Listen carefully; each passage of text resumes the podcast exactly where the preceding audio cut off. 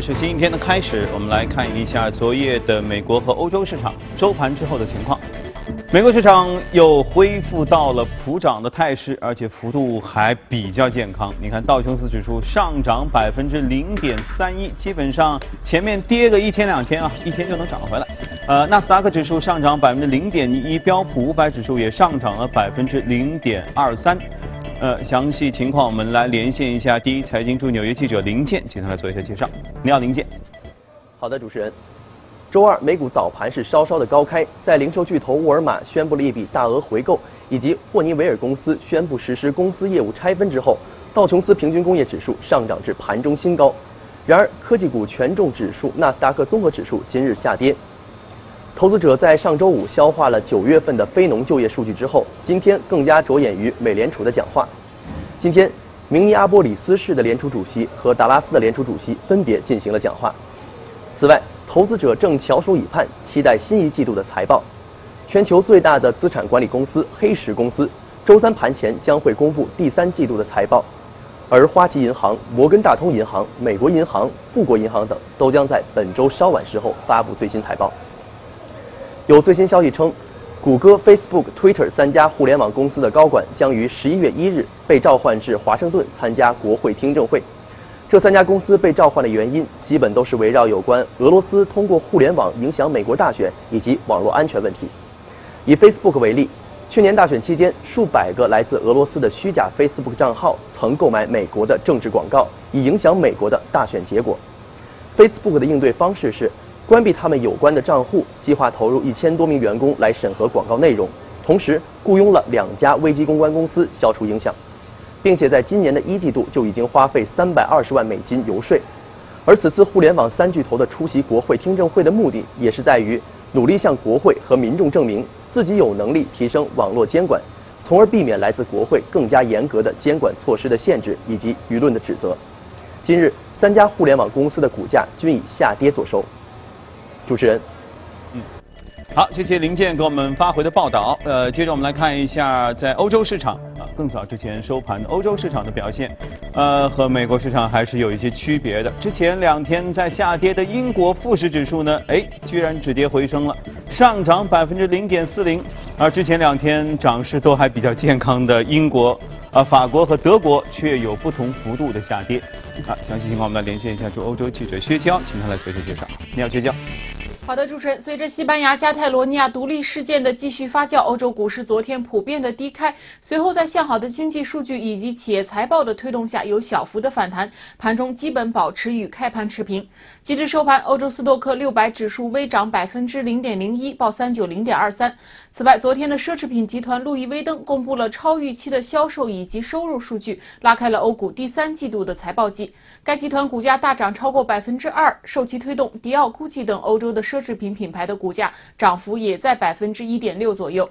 市场对于加泰罗尼亚自治区领导人可能会宣布独立的担忧，导致了西班牙 IBEX 指数昨日下跌超过了百分之一。政治局势的波动也影响到了当地的经济，有企业准备将总部迁出该地区，部分储户也试图将资金转移到西班牙的其他地区。英国方面，昨日早盘公布的英国八月商品贸易账逆差达到了一百四十二点四五亿英镑，规模创历史的新高。富时一百指数盘中一度上涨超过了百分之零点四，成为八月初以来的新高。此外，周一开始的第五轮脱欧谈判再次陷入了僵局。英国首相特蕾莎梅表示，需要做好与欧盟无法达成贸易协议的准备。当地媒体称，英国政府正在研究在这种情况下加入北美自贸协定的可能性。主持人，嗯。啊，英国这个脱欧这个事儿啊，又陷僵局，真是。呃，好吧，我们要回到我们和嘉宾访谈的话题。本周基本上说的都是对于美股接下来走势的一些观点。呃，总体上啊，周一周二两位嘉宾的观点都说看好短期的美股的走势。那今天我们嘉宾会有什么样的观点和理论的依据？我们一起来聊一聊。好，今天来到节目当中是剧拍的徐哥，你好，徐哥，杨光你好。好，前两天两位嘉宾其实说的都基本上很比较相似哈，美股短期内都挺好，因为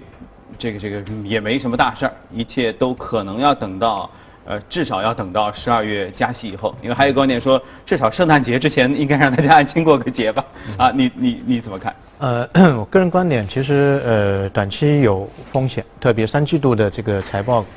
呃，已经开始揭晓了。呃，从理论上来讲，可能三季度的整个利润或者说企业的每股收益率会有一有一些下调，等会我会慢慢讲。呃，另外两位嘉宾，我我觉得他观点不错，因为整体来看，我们在节假日休息的时候，国庆、中秋，在美国的这个，太好了，呃，它背后有一个非常强大的基础，就美国经济数据实在是让别人觉得他们是在造假，这个数据实在太 太完美太太高了。因为美国最大的两个数据，第一个就是 ISM 的一个。制造业和非制造业的这个指数，嗯，那么这个指数公布出来，呃，十月二号公布了一个制造业是六十点八，六十点八可能大家没概念是什么概念，五十以上是扩容线，五十以上就是扩张。那么一批一些小的国家或者说哎有一些特质的国家，比如说爱尔兰，嗯，爱尔兰的经济在次贷危机之后它发展非常好，因为它的整个税收非常低，啊，所以很多全球资本都往那边走避税嘛，像我们以前讲的 Facebook，看上去是美国公司，它是其实注册在爱尔兰的。它是避税的，嗯，那么这这个这个国家的话，它之前最高的呃这个指数的话，就同一类的指数也是也是五十九点五，才五十九点五，它居然到六十点八，那就是飞起来的速度。对，这个而且是大象有一个就略豹一样的这个这个增速是，就大家都觉得这个是非常非常难得，是过去十三年当中最高的一个一个一一个一个涨幅。嗯，所以哎。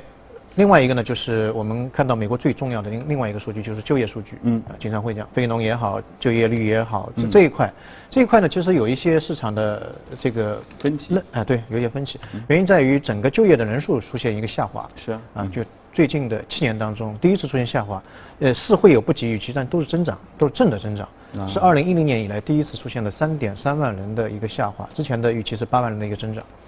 那么。哎，市场后来马上就纠错了，他认为这个这个原因呢，是因为飓风。我们之前经常会讲那个非常大的，就历历史上最大的一个飓风的影响。飓风出来的话，那很多人都在家里面。哎，但美国在统计非农数据的时候，它的统计方式不一样。就是说我跟你的合同还在，但是你如果在家里面，那那你不在岗的话，那就不算在这个非农就业的人数当中去。啊？所以它这个数据呢，有一个比较大的一个偏差。对。啊，偏差，因为受一些意外事件的干扰啊。不可能外面刮风，我还我还开着车到公司里面去上班，就有可能在这这个一周和两周啊，在统计的这一周当中，有很多人是在家里面的啊，所以就造成这个数据有非常大的一个下滑。第二个数据就是美国的这个失业率，失业率呃上一上一个月的是是百分之四点四，四点四，那么市场预期这一次九月份也是四点四，结果出来是四点二。嗯。哎。大家可以看到这两个数据是背离的，嗯，哎，非农就业的人数出现一个下滑，但是失业率反而也是出现了一个向好，嗯，啊，一个是变差，一个是变好，原因就在于两种统计方式不一样。失业率的话无所谓，你合同在，嗯，啊，你是这个休假，哎，你去休假没事儿，那那还是算你有工作，除非跟你解除合同了，嗯，所以后者的数据可能会更加准确一点点，嗯嗯，也就是整个这个就业的市场，哎，还是。偏向好的一个方面发展。另外一个就是我们看就业数据的话，一个看数量规模，另外一个看质量。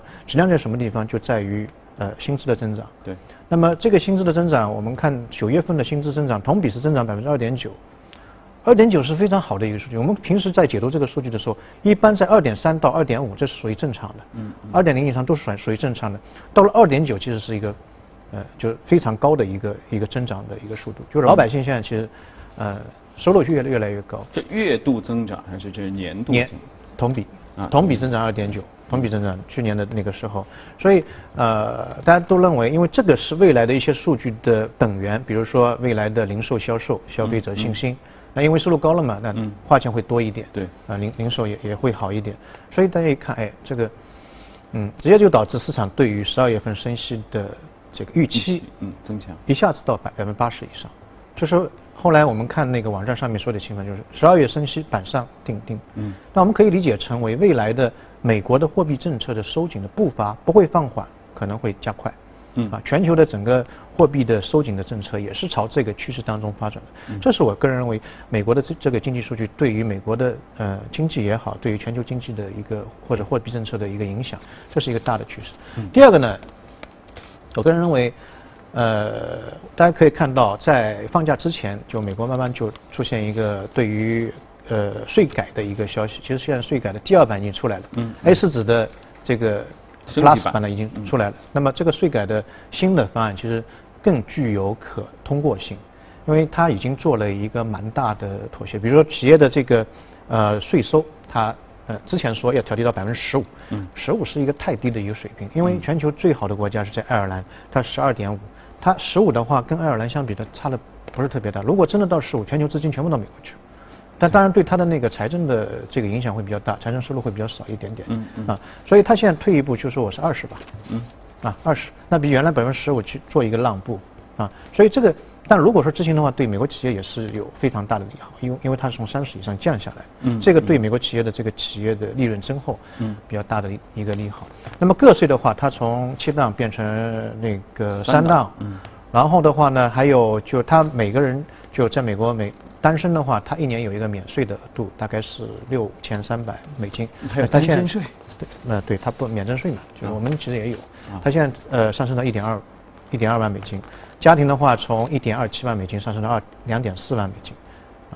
所以这样的话，对于个人相对来说，它的这个可支配收入会提高，因为税收呃会变得少一点。嗯啊，所以无论是企业也好，它的利润的一个增厚，个人也好，可能未来。可支配收入的一个提高，这个我个人认为是一个未来美国经济的第二级的一个助推。嗯，之前我们看到从特朗普上台到现在，呃，所谓的前人种树后人凉，大部分的功绩是属于奥巴马那个时期种下来的，因为没那么快，他一上任就会造成经济非常快速的发展，可能还是奥巴马那个时候时期的一个政策。那么到了如果税改正式推出的话，我们相可以相信，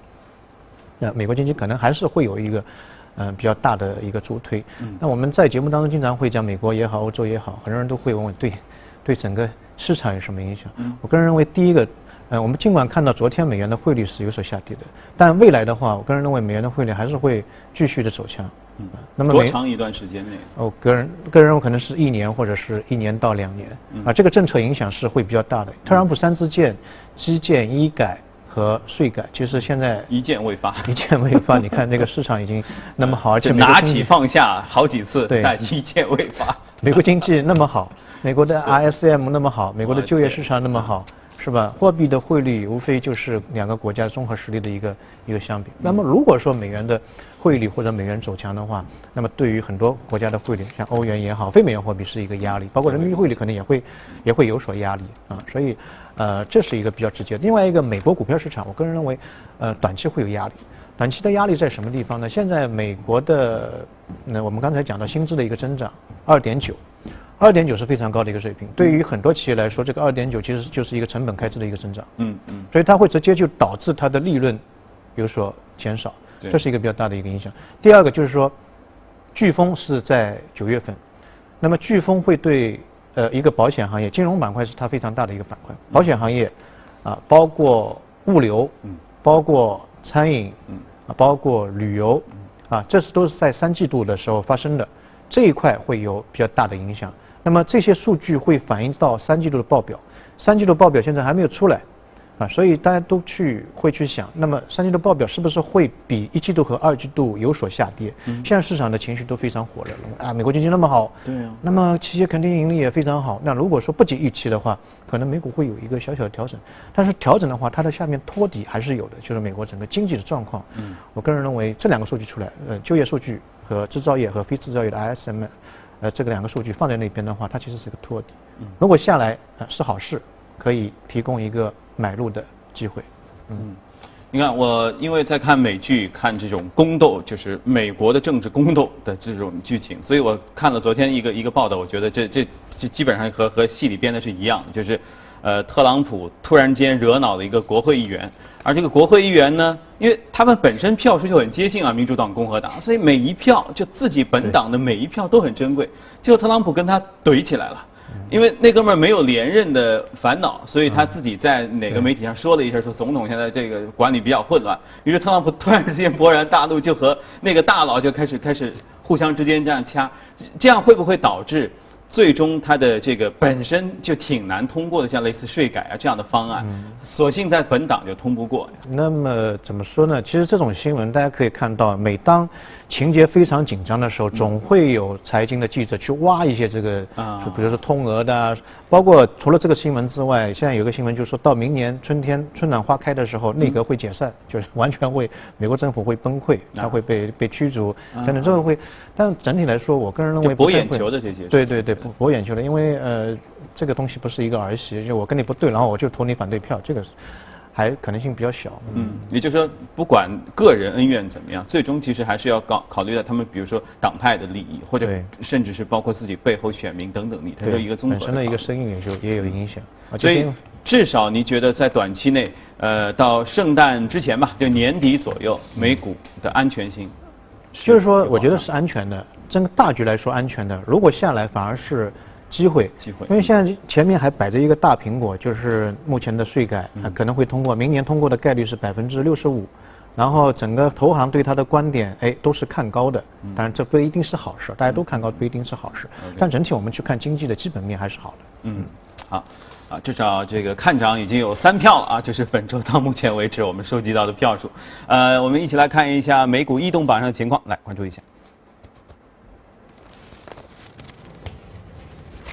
好，今天移动美股榜我们要说到的是一家物流企业，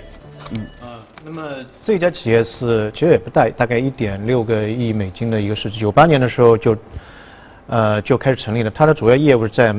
美国和墨西哥，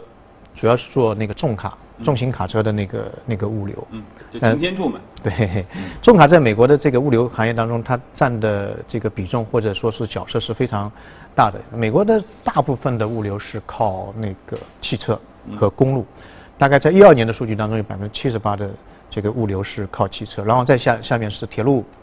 水路，嗯，航空，航空比较少一点，好像美国人对这个物流的效率要求好像不像中国人那么高，他不要求当天到。对，然后当然美国的整个物流的这个呃高速公路数是非常大的，嗯，啊，二零一二年的时候有二十六万公里，中国那个时候只有八万公里，现在中国的高速公路也也啊非常大。那么这一块的话，其实嗯，我个人认为未来可以大家多关注一下物流这个行业，无论是美国也好，中国也好，这一块可能受到我们现在所谓的人工智能啊、生物技术啊等等影响是非常少的。它是一个实质性的一个需求，嗯，比如说我要零售的一个东西，要牛奶，它必须从那边给我运过来，嗯，它是取代不了的一个东西，嗯，所以大家可以。那像这家公司，它宣布自己回购自己的这个股票，它是基于什么？是对于因为公司特别健康，所以我要这个回馈股东买回来因为之前三季呃前一个季度它的股价跌的有有点厉害，嗯，那么这个季度的话，整个整个行这个就货运的业务的起色。恢复的非常快，嗯，而且它马上要面临公布业绩的一个一个时段了，嗯，所以我个人认为，它应该管理层也是觉得自己未来的一个发展会比较好一点，嗯。嗯，呃，再加上因为传统的美国的购物季要到来了，第四季度圣就圣诞节的是大家最爱买东西，可能是它的货运的物流还要比那个提前。提前更更更更早一点点，对备货啊什么来着？那你觉得像这样的物流企业和中国的这个相关的物流的整体这个做一下类比的话，有没有什么区别？因为中国也说，其实中国的这个汽车运输也挺大的，也挺依赖这个汽车运输的。但是你看这个，我们一直都说物流成本很高啊，到处的这个汽车的费用、人员的费用、高速公路的费用等等。那这方面还有什么样的下降的空间吗？如果没有人工智能，美国效率会高一点，因为它的高速公路像我们现在。嗯，关就收费的地方很多，收费地方不说钱，钱当然是个成本。第二个排队，那么相对来说，它的那个物流成本、时间成本也会比较高一点。美国高速公路只有百分之八点八的公路是收费的，绝大绝大部分是不收费的，所以它开过去是就高速通过通的。另外一个，美国的那个大卡，嗯啊，好像比中国还是稍微稍微大一点。对啊，它的那个大卡叫 Van Van Hall。这个非常大的大卡，你看它的轮子可能以后这个两个人那么高，就它的整个效率会会高一点。啊，好，欢迎回来，这里是正在直播的从华尔街到陆家嘴，现在是北京时间的早上七点四十分，我们一起来了解一组最新的欧美公司方面的资讯。Cleveland Research 将2018财年第一季度的 iPhone 出货量预估由8600万台下调至8100万台，原因是 iPhone 八以及八 Plus 对于消费者初始的吸引力不佳，同时呢，iPhone X 的供应量有限，上调2018财年 iPhone 的销售价格预估到718美元，而原来的预估价格是700美元。因为 iPhone 八以及 iPhone 八 Plus 的这个销售呢，呃，这个相比来说啊，这个 iPhone 八 Plus 销售会较佳一些，并且比 iPhone X 的占比也有所提高。特斯拉的股价在美股市场周二的交易当中走高，原因是 Morgan Stanley 的分析师 Jonas 将这家电动汽车制造商的十二个月目标价从三百一十七美元上调到了三百七十九美元。Jonas 在研报当中指出，特斯拉现有的基础设施足迹将在未来几年带来一种与其他公司关键性的区别，从而进一步提振特斯拉的股价。沃尔玛美国电商业务总裁马克·沃尔在周二表示，该公司正在计划对其网站进行重新的设计，预计将会在明年的第一季度推出。这家大型的零售商计划在未来几个月的时间里，在电子商务和在线食品杂货领域当中进行重大的投资。目标呢是在明年的年底以前，将整个美国市场上的在线食品杂货取货点增加一倍。当日，沃尔玛的股价在美股市场的常规交易当中收盘报在八十四点一三美元，上涨百分之四点四七，创下了自二零一六年五月份以来的最大单日涨幅。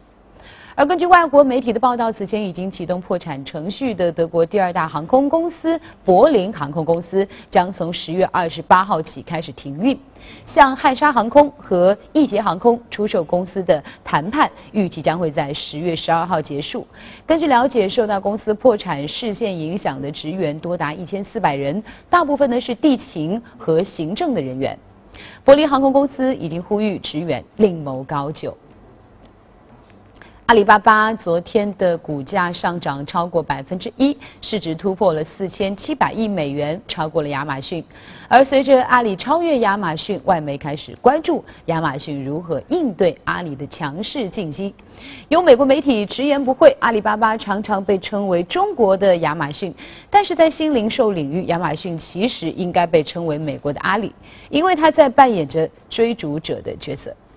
而与此同时呢，中概股百度也连续两天大涨，并且创下市值的新纪录。截止到收盘呢，百度的单日涨幅是百分之四点零四，单日的这个股价上涨十点一九美元，报收在两百六十二点四一美元，盘中最高报两百六十二点六九美元每股，创下五十二周的纪录。收盘的市值约九百一十亿美元。有消息称，中国的视频弹幕网站哔哩哔哩计划在美国进行 IPO，将会筹资至少两亿美元。哔哩哔哩呢是中国著名的视频弹幕网站，持有一系列的日本动漫播放权，持有量超过了腾讯和爱奇艺，为所有的中国视频平台最多。好了，公司方面的消息就是这些，接着我们进入到美股放大镜。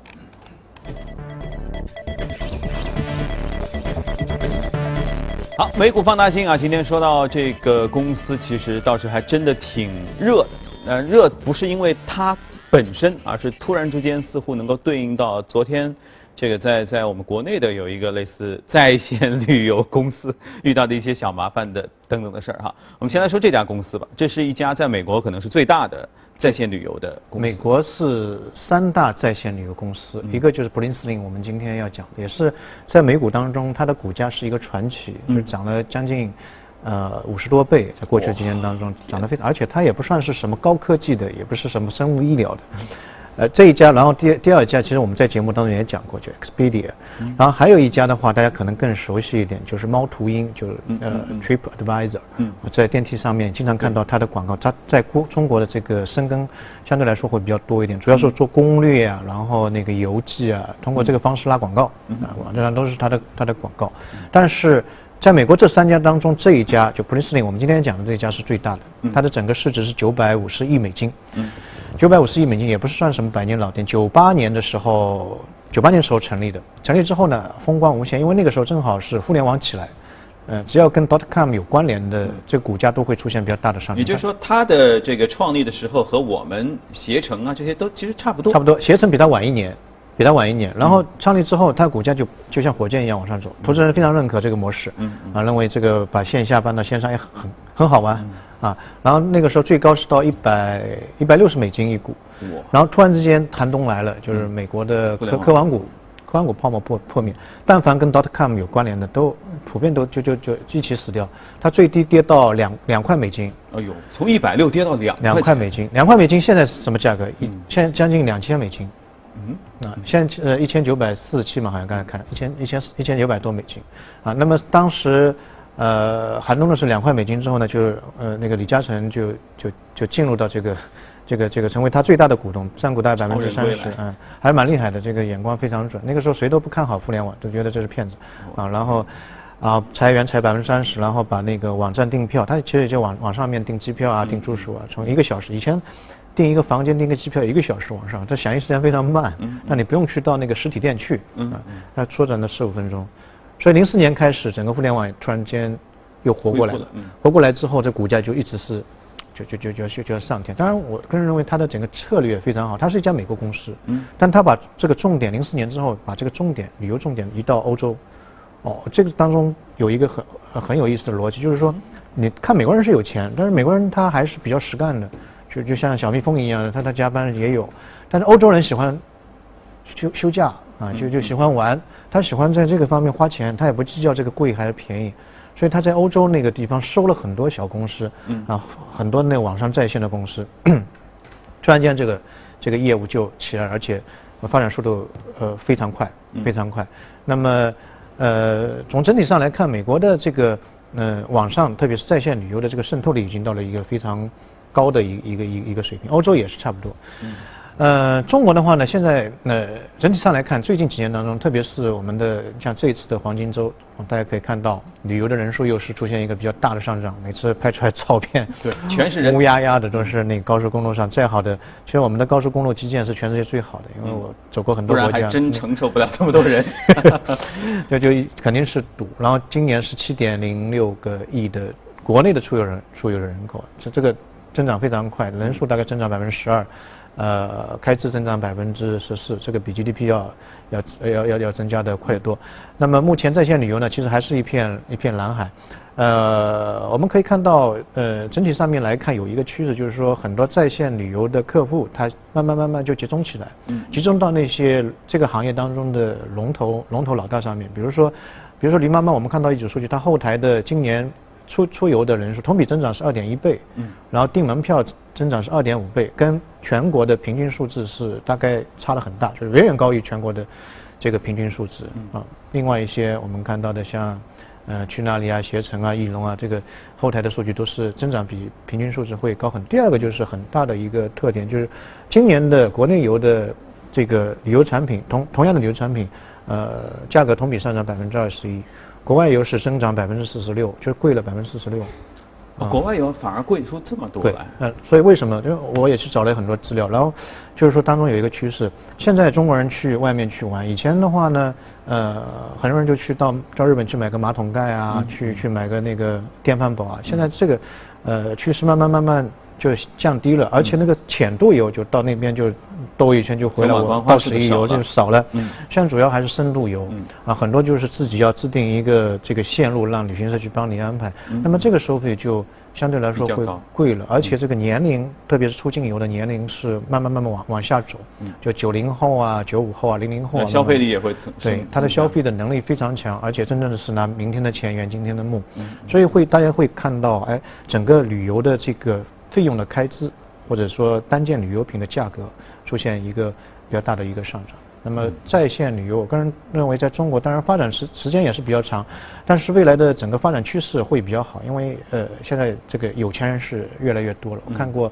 而且大家出行的意识，我觉得也在增强，就是说大家越来越觉得平常我那么辛苦累成狗之后，一定要我应该出去玩一玩。因为你吃的话，反正就是。一天三顿，你不能吃太多。那你出国游，你可以选十万的档次，也可以选择一万的档次。在这个无形的消费的这一块当中，呃，开支越来越大。包括我们看到国庆和中秋的电影市场也出现一个比较比较大的一个增长。就是说，在这个精神方面的这个消费，啊，会越来越大。本本身这个盘子越来越大。第二个呢，就是在线旅游在传统的旅游市场当中，它的占比除了机票。呃，这一块跟美国差不多，跟欧美差不多，大概百分之五六十左右。但在像旅游产品方面，现在的渗透率还相对来说比较低，大概只有百分之二十到三十不到一点点。嗯。那么在欧美的话，已经到了五成到六成，所以这个这一块未来的空间，呃，相对来说会会会比较大一点。那当然，呃，最主要的因素也是中国人的这个收入水平，在最近几年当中有。比较大的一个一个提高。另外就是我们昨天哈啊前天国庆第一天也说过，就是呃国庆之后的第一天节目当中说过，因为我们没有其他的更大件的开销 可以去买，所以存着钱干嘛呢？出去旅游吧。当然了，其实呃对照就昨天晚上出的这携程的这些事儿哈，我觉得这这方面是不是也可以有一些呃互相之间可以对应的事儿？就是我们不是有有有有有一些著名人士在在微博上开始报这个某些网站捆绑销售，强行的卖一些这个券儿啊啊那个保险啊什么什么这样的这样的行为在像 p l i n s t i n g 这样的网站上，他们发生过吗？他们是如何来处理这样的事？基基本上没有，因为这个。就是在外，在国外的定性会比较严重一点点，然后如果你做这个事情，你违规的成本就会很高。像以前一个老太在那个肯德基、麦当劳，因为吃那个鸡块脚滑了一滑了一下，因为没有一个提示牌，赔了几百万美金或者上亿美金，这这个这个也是很正常的事情。所以一般的企业就规规矩矩，你不你不要去做这个事情。其实万一发生事情被揪揪到，那你得不偿失，可能几年就把干了。所以这个。我觉得可能是一个本质的一个区别。嗯，所以区别就是我们这儿只能你觉得不好，只能自己微博上爆个料，那边就直接进法去法律途径。那严性性质相对来说会比较比较严重一点。嗯，那所以也就是说，呃，中国的在线旅游虽然市场的前景很很大，有很很广阔，很有钱可以挖掘，但是其实要做的规范性的东西其实因为今年除了旅游的人数、规模、消费的数量、金额增增加，同时投诉的。呃，这个件数也是在慢慢慢慢上来。嗯，OK，好，那这说明增长都是全方位的嘛，啊，这个也要约束好自己，然后市场空间也很大。OK，那关于这个方面内容，我们先聊到这里，接下来时间我们交给刘烨吧。好的，谢谢阳光。那接下来的时间呢，我们来关注一下这个原油、黄金以及汇率市场的最新表现。纽约油价在十月呢出现上涨啊，十一月交货的纽约轻质原油期货价格上涨一点三四美元，收益每桶五十点九二美元。另外，根据 CNBC 的报道，OPEC 的秘书长巴尔金都在周二呼吁称，他希望美国的页岩油生产商能够帮助支持其限制全球原油供应的计划。他发出警告称呢，明年可能有必要采取史无前例的措施，以恢复全球原油市场的平衡。纽约商品交易所黄金期货市场的交投最为活跃的十二月黄金期价十号比前一个交易日上涨了八点八美元，收于每盎司一千两百九十三点八美元。美元对其他主要货币汇率呢十号出现了下跌，截止到纽约汇市的尾盘，一欧元兑换一点一八零七美元，一美元兑换一百一十二点三一日元。这里是正在直播的财经早班车，各有欧美和大宗商品市场的相关内容，就先关注到这。